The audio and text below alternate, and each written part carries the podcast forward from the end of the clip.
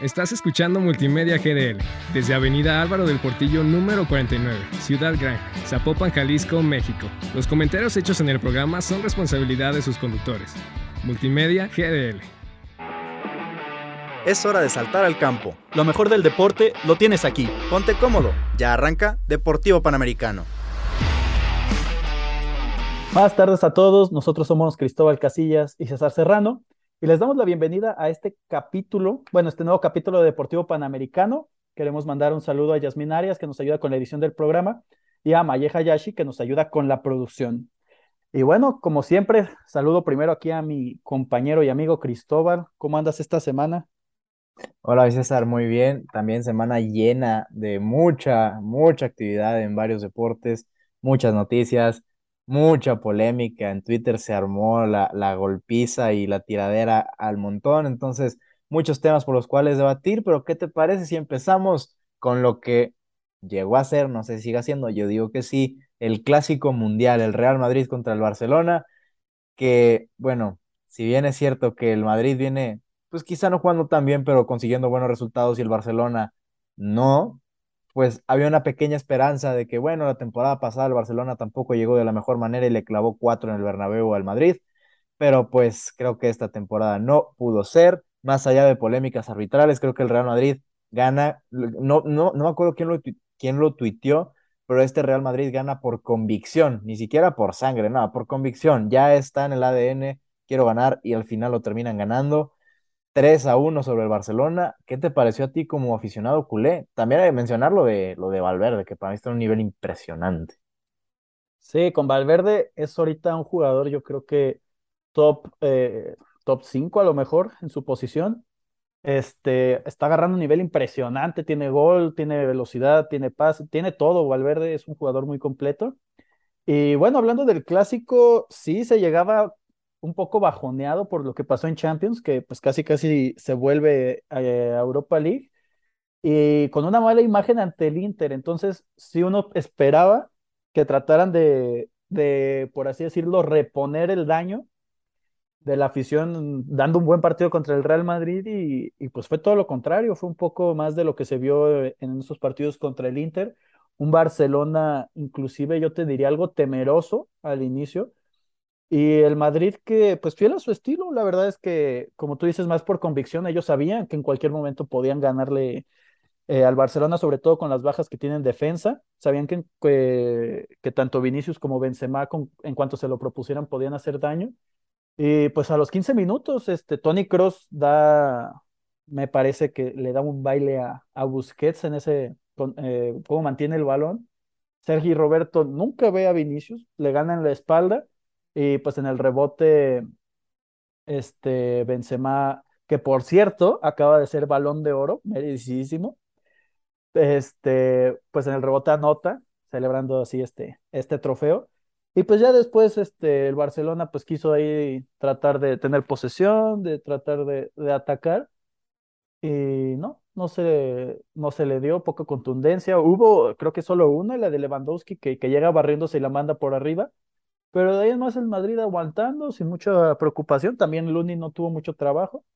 Y, en un saque de banda o en un centro, no sé, Eric García eh, da la asistencia para el 2 a 0. Y ya a partir de ahí, pues el Madrid se dedicó a tranquilamente manejar el resultado hasta que cuando sintió algo de peligro, se dispuso a, a finiquitar el partido con el 3-1, otra vez cortesía de Eric García. Sí, lo, lo, lo mencionas, lo de Tony Cross, Creo que ha sido los mejores partidos que se le ha visto con el Real Madrid. Y en general, este medio campo, creo que todos decíamos, es que se fue Casemiro, que es leyenda madrilista, y llega Chuamení, un chavo que quizá todavía no, no vive lo que es una exigencia constante de un club tan grande como el Real Madrid, pero el medio campo del Madrid dominó por completo al del Barcelona. Lo que fue Busquets, Gavi, Pedri no, pues no pudieron con lo que es ahora Chuamení, Modric y, y Tony Cross qué barbaridad lo que siguen jugando este, este medio campo del Madrid, que no, o sea, tú puedes decir, Tony Cross, pues la verdad es que no corre, y sí es cierto, no corre. En físico, Pedri o Gaby se lo comen. En lo mental, nadie le gana a Tony Cross. Y lo que juega Modric y sigue jugando Modric es impresionante, impresionante. Y si me apuras, Suamení la, la apoya, como, le aporta más al Madrid que lo que aportaba Casemiro, porque Chouameni tiene esta parte aguerrida y defensiva de recuperar balones que tenía Casemiro, pero a la hora de atacar e incorporarse, Chouameni lo hace con mucho mayor idea que Casemiro, entonces es un medio campo muy completo, veterano, sí, pero muy completo del Madrid que les puso un baile al medio campo del Barcelona. La bienvenida a la, a la mayoría de edad para Pedri y para Gaby. Sí, no, este, lo que, lo que jugó el mediocampo del Madrid, pues fue espectacular, como dices, Chouameni, aparte uno esperaba que iba a llegar como posible relevo, como lo ha sido Camavinga, que lo han llevado poco a poco, pero se da la salida de, de Casemiro y ha respondido, pues, superando las expectativas, ¿no? Eh, pues sí, o sea, el, el Barça, su medio campo no funcionó. Por ahí más o menos, eh, creo que, no sé si estoy confundiendo partidos, pero Frankie de Jong medio quiso intentar, pero pues también no se le dio mucho. A mí los que sí se me hace que fueron lo mejorcito del Barcelona fueron otro joven que fue Valdé, que para mí dio un, un partidazo. No, yo no entiendo por qué lo termina sacando a él. Yo hubiera más bien sacado a Sergi Roberto, pero bueno. Este, y Ansu Fati, que Ansu Fati y Ferran entraron muy enchufados. De hecho, hoy otra vez Ansu Fati y Ferran eh, empiezan de titulares y para mí dan un gran partido. Levantando la mano pues ante el bajón, y bueno, hasta el bajón que han tenido Dembélé y, y Rafinha, que Dembélé sobre todo se la ha visto muy individualista, como que quiere ser el héroe con goles del equipo y no ha dado pases clave, se llena de balón y este Rafinha, al contrario, Rafinha de repente da destellos, pero muy desaparecido durante los partidos. Entonces, creo que lo único rescatable de este clásico es por ahí que pueden ser buenas alternativas Ansu Fati y Ferran, que le pueden hacer competencia a, a Dembélé y a Rafinha. Y lo de Valdé, que yo no entiendo por qué Xavi no le sigue, no le da esa confianza en partidos importantes, que para mí respondió muy bien ante el Madrid. Y también no sé por qué no tiene más regularidad, porque hoy también fue a la banca ante el Villarreal. Entonces, sí, para mí esos tres los más destacados. Lewan creo que sigue quedando a deber en estos tipos de partidos donde tiene que matar, donde va a tener una y, y pues tiene que, que, meterlas al fondo, ¿no? Entonces, le pasó contra el Bayern eh, y ahora le pasa contra el Madrid. Entonces, sí, por ahí mucho que mejorar del Barça, sobre todo en mentalidad, que siento que todavía tiene ahí algo que los bloquea. Sí, también yo siento que muchos barcelonistas, el, el barcelonismo en general, como que ya dieron por perdida la temporada.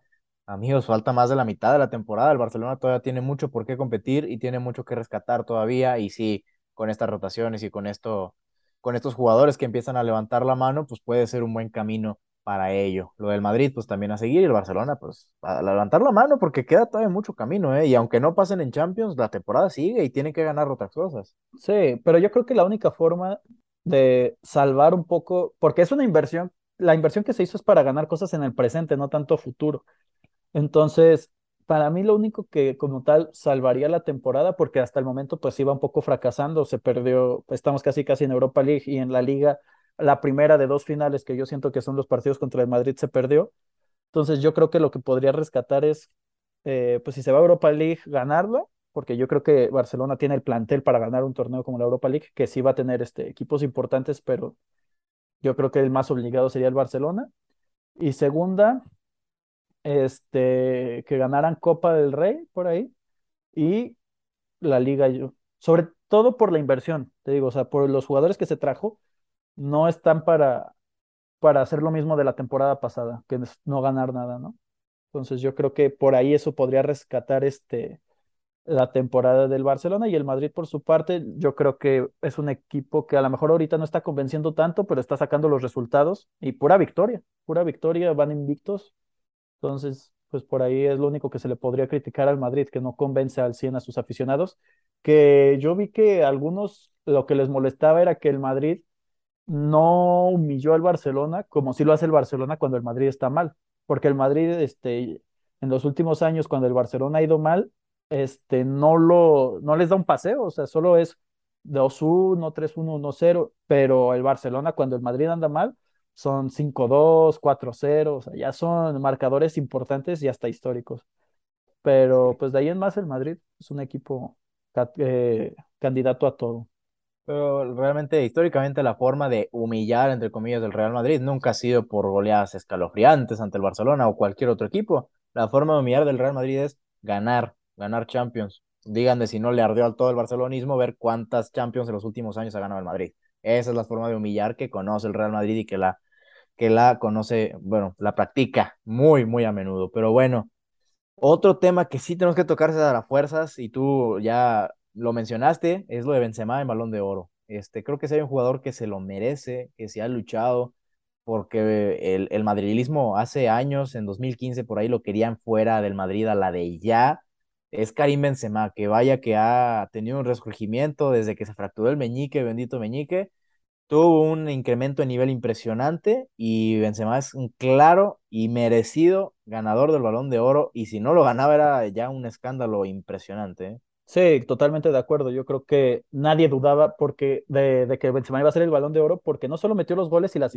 asistencias, lo veías jugar y de verdad era era un espectáculo, nadie le quitaba el balón, la visión de juego que tenía, se bajaba mucho a medio campo a ayudar a crear jugadas, muy completa la temporada de Benzema y yo creo que el balón de oro para Benzema es lo único que se salvó de polémicas en, en esta gala, empezando por el, el trofeo Copa que se lo termina llevando Gaby, que para muchos, incluyéndome, a pesar de que soy barcelonista, yo creo que Bellingham y este Musiala para mí, Musiala, sobre todo, tenían más este, méritos, sobre todo por el protagonismo que tiene Musiala en el Bayern, que, que ante la ausencia de Lewandowski, yo creo que entre él y, por ahí Sané son los que se han encargado de repartirse los goles. Entonces, esa fue la primera polémica. Tenemos lo de que el mejor club del mundo fue el Manchester City y el Real Madrid, que ganó la Champions, ganó la Liga, este, quedó en tercero. A nivel femenil, lo ganó Alexia Putellas, que para mí ese sí estuvo bien merecido, pero pues para la prensa de Iglesia se lo debió haber llevado creer por, su, por lo que hizo en la Eurocopa y porque Alexia Putellas pues estuvo lesionada en verano. Eh, y también las otras polémicas pues que ahí fueron fue que Vinicius quedó me parece octavo en el, en la, en el listado del Balón de Oro y Courtois, que para mí debía haber estado en el top 5, top 3 por ahí, quedó en el séptimo. Entonces sí, fue una gala muy, muy turbia, vaya, que, que, no, que lo único que me parece que fue justo y que todos podemos acordar fue lo de Benzema.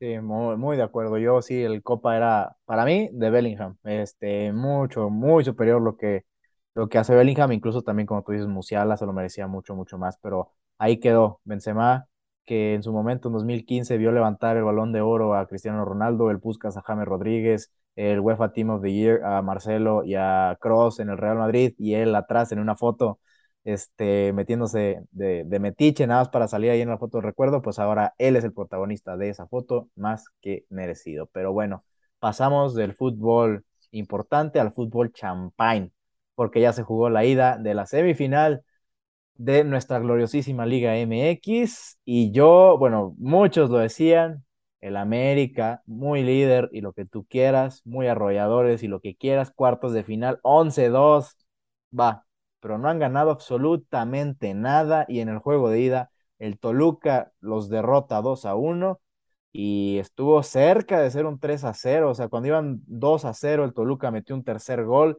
que para mí está bien anulado por fuera del lugar, aunque sigue habiendo mucha polémica para mí, polémica barata, pero sigue este, se puso el Toluca 3 a 0 y al final termina rescatando el 2 a 1 con gol de Lara, que Lara también regaló un penal este, infantil. Se decía, el América tuvo muchos errores contra el Puebla, el Puebla no los capitalizó, pero si el América tenía esos errores en instancias más importantes, los iban a vacunar. Error grave de Ochoa, primer gol, error grave de Lara, segundo gol. El Toluca no perdona, capitalizó y pues ahora la América tiene que ganar en el Azteca si es que quiere tener estas aspiraciones de título y de salvar una temporada que ha sido exquisita, de no ganar el título de América sería un fracaso estrepitoso. Totalmente de acuerdo, el Toluca a sorpresa de muchos, a lo mejor no de tantos, pero le termina yo creo pasando por encima al América, que fue un equipo totalmente diferente a lo que veíamos viendo en cuanto encajan el primer gol, ya se les ve frustrados, se les ve desesperados, con poca idea, poca claridad.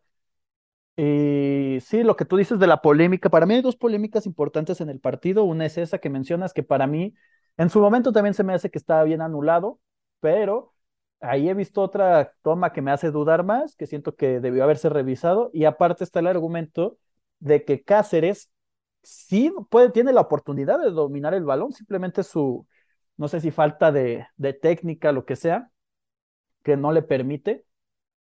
Ahí por ahí me hacen dudar, pero yo creo que también se está armando más de lo que es.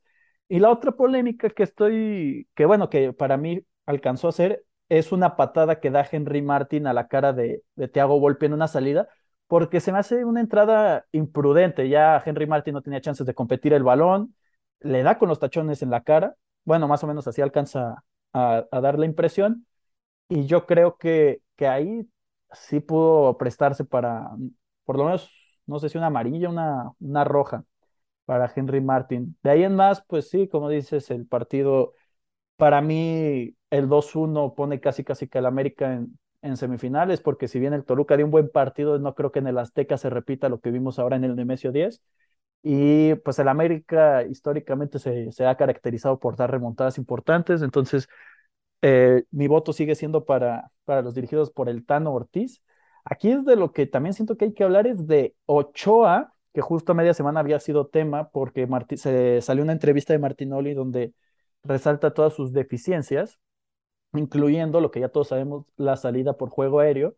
Y aquí 15 minutos bastaron para que le diera la razón. Salió tibio en el primer gol, el balón queda muerto y Jared Ortega, aplicando la ley del ex, pues lo define sin problema, ¿no? Sí, se hizo muy, muy controversial esa declaración en una entrevista que le hizo Enrique Garay a Cristian Martinoli, que en cierto punto sí tiene mucha razón. Eh, Martinoli argumentaba que cuando se fue a Europa se fue al peor equipo de las cinco grandes ligas, que era la Ajaxio, em, y lo peloteaban todos los fines de semana, y eso, eso es verdad, a, la Ajaxio le llegaban este, por montones, 20 ocasiones por, por cada partido que disputaba los fines de semana, y pues claramente ante un equipo que lo pelotean en todos los partidos, el portero de 20 que le tiran tiene que sacar unas 10 por lo menos, y eso hace que resalten las, las virtudes de Memochoa. Yo sí siento que se le tiró un poco de más, pero es bien sabido por todos desde que Ochoa debutó que pues, el, juego aéreo no es para nada lo suyo. Sácalo del, de los tres postes y Ochoa es, muy, es un portero bastante débil y bastante inseguro, pero dentro de los tres palos a mí me parece un arquero espectacular. Sí, pero pues ya cuántos años tiene de carrera y el juego aéreo pues me parece que es un aspecto primordial para los arqueros, pues por lo menos pudo haber entrenado un poco más. Sí, eso sí mencionaba, el, también lo mencionó Cristian Martinoli, que el entrenador de porteros del América le preguntaron, oye, ¿por qué no le entrenas poco más en esto? O sea, es muy bueno bajo los tres palos, pero vamos trabajando en la debilidad. Y que Ochoa mismo fue el que no quiso entrenar. Ahí yo sí cuestiono un poco, oye, ¿sabes tus debilidades? Trabájalas, papito. Deja tú que, que no las quiera trabajar, pues al final de cuentas el que manda es el entrenador, no vas a, no tiene que tener Ochoa ahí, no tiene que estar por encima del cuerpo técnico pero sí, cuestionable y pues salió el debate de qué va a pasar en el Mundial, porque Ochoa va a ser el titular y una salida así sobre con un centro a Lewandowski, pues puede costar la, el pase de fase de grupos. Exacto, pero pues veremos. Yo, yo no creo que Ochoa esté sobrevalorado. Quizá muchos americanistas, esos de, de hueso recalcitrante, así, que son porristas del juego, quizás sí este, lo sobrevaloren un poco, pero yo sigo diciendo que Ochoa es un gran portero. Eh, no, yo no tengo ninguna objeción con que sea el titular de la selección, es un muy buen portero, que si a veces no recorre, pues puede ser. También contra el Puebla le sacó una Mancuello, a, Mancuello del ángulo en la que recorre toda la portería de una manera impresionante. O sea, unas por otras. Así como todos los porteros tiene errores feos, el juego aéreo no es lo suyo, no lo trabaja, hay que aceptarlo. Ya tiene 36 años, 37, si mal no me equivoco. Este, y Ochoa para mí tiene el nivel para ser de selección, pero veremos qué pasa. Sí, yo estoy de acuerdo. Para mí Ochoa debe ser el titular, pero pues sí, estaría también bien que, que se enfocara, ¿no? En mejorar los aspectos y también pues sus porristas, porque poco antes del partido también este, Tudene ni le disimuló poquito y hizo, un post, hizo una publicación donde decía, recorrió bien y no sé qué, achicó bien, no sé qué, algo así, pero poniéndose todo lo que ha dicho Martinoli, pero en contra, ¿no? Pero bueno, eh, siguiendo con la Liga Mexicana, Chivas, a pesar de que no está en estas instancias finales, pues sigue dando de qué hablar y es que, mm, pues tras el fracaso, ah, se ha empezado a dar la limpia, ya habíamos comentado de la salida de, de Ponce y de Molina, de, pues también de Ricardo Peláez, se confirmó su salida, llega este Fernando Hierro, ex central del ex central y capitán del Real Madrid, que además fue parte de, eh, de los dirigentes de la selección española durante el Mundial conseguido en 2010, la Eurocopa en 2008, y pues empieza con su limpia. Eh, ya sacó a Ricardo Cadena como técnico, se habla de la, de la posible llegada de Albert eh, Celades, que pues también se ha caracterizado por trabajar con jóvenes, principalmente con la selección española, me parece sub 16, sub 18 y sub 21, y que además tuvo un paso por el Valencia. Entonces, pues Chivas está haciendo su limpia, parece que quieren revertir las situaciones, es una apuesta arriesgada, pues ninguno conoce nuestro fútbol, pero a, lo vez, a la vez creo que esto puede ser una, eh, pues algo positivo, ¿no? Para que se limpien de esos vicios que tiene pues nuestra bendita liga. Pues sí, puede ser un arma de doble filo, porque si bien es una figura muy mediática, Fernando Hierro, y que sí viene más o menos a, llenar, bueno, no, no a llenar, a, sobrepasar los zapatos de Ricardo Peláez en cuanto a lo mediático, pues un director deportivo toma todas las decisiones en torno a lo deportivo y sí debe estar muy empapado lo que es el fútbol mexicano y lo que es Chivas. También en la semana tuvo una reunión Fernando Hierro con las leyendas de Chivas el Bofo Bautista, Ramón Morales, el Sheriff Quirarte, para empaparse un poco de lo que es Chivas.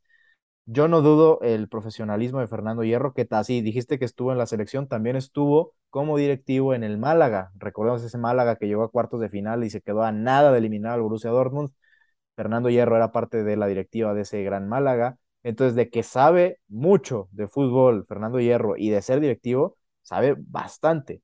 La cosa aquí es que tanto conocimiento del fútbol mexicano tendrá. Y lo de Albert Celades ahí es diferente, porque las ideas del fútbol europeo, o sea, el fútbol, el fútbol se juega igual en todos lados, lo decíamos, este, del Atlas de, de Mora, de un técnico que traen de Malasia, pues el fútbol se juega igual en México y en Malasia y en España, en este caso con Albert Celades. Y si trae una nueva idea para el fútbol y para explotar el talento de jóvenes mexicanos, pues bienvenido sea. Para mí, lo de Celades sí es de aplaudir, porque sí puede aportar bastante lo de Hierro va a aportar mucho en lo mediático, se va a dar a conocer a Chivas en muchas partes del mundo, pero veremos en lo deportivo qué tanto afecta el hecho de que Fernando Hierro no conozca el fútbol mexicano. Sí, digo, al final de cuentas, la ventaja que te podría haber dado Hierro era que tenía contactos en España, en Europa, pero pues al ser Chivas no puedes traer jugadores de allá. Aquí a lo mejor uno es la cartera abierta que tiene a Mauri, que a Mauri le dijo ya que, que iba a haber refuerzos. Y dos, pues que es un tipo que entiende de equipos grandes y yo me imagino va a tratar de traer este, fichajes a la altura de lo que debe ser Chivas. Y pues bueno, ahí también rápidamente hablando de Chivas, pues le sigue lloviendo un poco sobre mojado a pesar de estas que parecen ser buenas incorporaciones, pues hoy recibió una multa y una clausura del Estadio Akron por parte de la Profeco por haber, eh, por denuncias de Chivas TV. Pero bueno, dejando a las Chivas de lado, este, pues Cristiano Ronaldo sigue dando de qué hablar porque nada más no, nada más no puede tener, arrancar bien la temporada con el, con el United, sigue siendo banca, eh, en partidos, en los partidos que ha jugado de titular, pues también resalta, pero pues la, la carencia de gol todavía se ve que le abruma demasiado. Y pues en el partido pasado ante el Tottenham, el equipo ganaba 2-0 se dice que Cristiano Ronaldo se rehusó a entrar de suplente y además se fue al vestidor antes de, que acabara el partido. Y pues como castigo, Ten ha decidido que no va a ser parte de la convocatoria para el partido contra el Chelsea. Entonces, pues Cristiano sigue con una etapa difícil. Antes de su último mundial, pues es difícil verlo así. Pero pues también no se ve qué puede hacer el bicho para recuperar su nivel. Y si antes ya se veía muy factible la salida de Cristiano del Manchester en enero. Esto lo confirma aún más. El hecho de que lo separen se habla de que ya completamente confirmado le, van a buscar salida en enero. La cosa es quién va a ser el valiente que se anime a fichar a Cristiano Ronaldo, 37 años, con este, falta de gol, falta de motivación, pues veremos. Si es una falta total de respeto lo que hizo Cristiano Ronaldo, iba ganando su equipo 2 a 0, cuando vio que ya no iba a entrar y no iba a tener oportunidad de juego al minuto 89, se para y se va se para de la banca literal y se va al vestidor. Eso, por más te llames Cristiano Ronaldo, Leonel Messi, Pelé, Diego Maradona, no se puede hacer. A mí sí se me hace una falta de respeto impresionante a los fans, al club en sí, el Manchester United, vaya que es un club enorme. Y pues, ¿qué te digo? Sí da tristeza porque pues, estamos ante quizás su último mundial y no se ve por dónde pueda llegar en buen nivel. Y también no se ve por dónde, qué equipo pues lo quiera en, en, enero. El Inter de Miami será, o en una de esas el Sporting Lisboa, que, regrese al equipo que lo vio nacer futbolísticamente hablando pero veremos qué, qué, nos depara Cristiano Ronaldo, que sí dio mucho de qué hablar con este berrinchito que ya está grandecito para estos berrinches, ¿no? Sí, no, este, pues lo de Cristiano triste, también afecta a Portugal porque pues llega en mal ritmo, su otro compañero de equipo que también pitaba para ser una de las estrellas de la selección, Diogo Goyota, se va a perder el Mundial, entonces panorama difícil para, para los lusitanos. Pero bueno, siguiendo ya para cerrar este programa con la convocatoria de 31 jugadores para la gira por España de la selección, donde se jugará contra este, Irán, me parece, y contra Suecia. Contra Irak. Ah, contra Irak. Contra Irak y Suecia. Este, pues aquí eh, es una lista pues bastante similar a la que ya vimos este, en las convocatorias pasadas. El único que se baja del barco pues es este el Nene Beltrán Además, este, pues se habla de que va a llevar a 15 jugadores sub-20 para que funcionen como sparring ante, este, pues para que se preparen, ¿no? Para, para que agarren fogueo, vaya. Y dentro de los nombres, pues destacan jugadores como Lara, Chiquete, Pavel Pérez, Mozumbito, El Pue Gómez, Sebas Mariscal, Karel Campos, Fidel Ambriz, Víctor Guzmán, el, el central de, de Cholos. Entonces, pues sí, como la selección ya empieza su preparación de cara a la próxima Copa del Mundo y con proyección a futuro. Pues, ajá, de eso sí se va a hacer una muy buena idea, porque también, ¿cómo le llovió al Tata? Que cómo es posible que lleve a 15 chavos nada más a pasear, a Qatar. A mí me parece espectacular, la verdad, yo no veo cabida para ninguno de estos chavos en una lista final para un mundial y el que puedan vivir la experiencia mundialista dentro del grupo como sparring, entrenando con el primer equipo, a mí me parece algo espectacular. También es bien sabido, ¿eh? cuando se van a torneos de esa magnitud, se buscan los equipos literal, equipos de universidades del país al que van para practicar táctica fija, tiros libres, lo que sea. Entonces el hecho de que se puedan llevar esos chavos desde aquí de México es algo que va a aportar mucho. Este, incluso pues Víctor Guzmán y el Pue Gómez, centrales altísimos que pueden ayudar a foguear o a preparar algunas jugadas a, balón parado. Fidel Ambriz que tiene un liderazgo impresionante y ya es pieza clave del León. O sea, creo que para mí es algo muy pues a resaltar. Y de la lista mayor, pues veremos al final quiénes son los recortados. De esta lista que se entregó, cinco jugadores se, se quedarán fuera de Qatar y pues veremos. Por ahí, pues el Tecatito yo no creo que llegue. Si Raúl Jiménez no llega, pues también será recortado. Para mí, Jesús Angulo de Tigres será recortado. Eric Sánchez, en mi opinión, será recortado. Y yo también veo Orbelín Pineda siendo recortado. Entonces, veremos al final cuál es la lista final. No, no hay que esperar mucho. Bueno, si hay algo que decir del Tata es que ha sido congruente. ¿eh? esta lista la viene mostrando desde hace ya tiempo y pues al final creo que están jugadores también en muy buen nivel. O sea, sí consideró a los chavos de Pachuca, a, Kevin por encima de Julián Araujo, que, era quizá la necedad, a Luis Chávez y a Eric Sánchez. O sea, sí está dando oportunidad al Tata a aquellos que llevan ya un buen rato con un buen nivel y es bastante congruente esta lista. Pues de estos nada más queda recortar a cinco. Así es, poco que agregar de lo que comentas de la lista, me parece que es una lista acertada. Ahí, pues, la única queja de siempre, pues, para mí Funes Mori no debería ir, pero, pero pues, eh, no pasa nada. Ya veremos al final quiénes son los recortados. Eh, se me haría injusto futbolístico, bueno, como de la vida con Raúl Jiménez, porque pues a, media, a medio ciclo pintaba que él iba a ser el referente del equipo Tristemente desde su lesión no ha sido el mismo y pues también me haría congruencia que no, que no fuera. Y pues de Tecatito Corona, que también para mí no debería ser considerado porque si bien es un gran jugador, si llega va a llegar muy forzado, sin ritmo de juego y pues no sé qué tanto pueda aportar. Pues sí, si te parece, César, por último, ya este, este domingo tenemos el Gran Premio de Estados Unidos, eh, en el que pues prácticamente se puede ya definir el campeonato de constructores. Eh, ya se definió el campeonato de pilotos, Verstappen es el nuevo campeón mundial, pero en el Gran Premio de Austin, si cualquiera de los Red Bulls, ya sea Checo Pérez o Max Verstappen, gana la carrera, Red Bull se coronará campeón del campeonato de pilotos. Si este, los dos pilotos, Checo y Max, terminan en tercero y cuarto lugar, Red Bull se corona. o en caso de que Ferrari no logre sacarle una ventaja de 19 puntos en la carrera a Red Bull, Red Bull se coronará como el eh, campeón del campeonato de, de escuderías. Y pues para mí esto ya está más que definido. Si no es en Austin, va a ser la siguiente semana, pero Red Bull ganará el campeonato de constructores. Totalmente de acuerdo. Aquí yo creo que en la temporada lo único que falta que realmente va a interesar, pues va a ser el segundo lugar.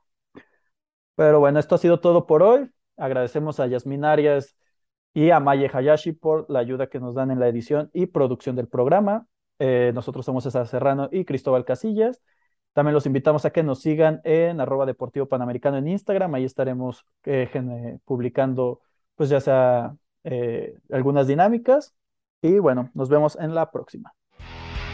Llegamos al final del partido, pero el deporte y la información no se detienen. Escúchanos la próxima semana.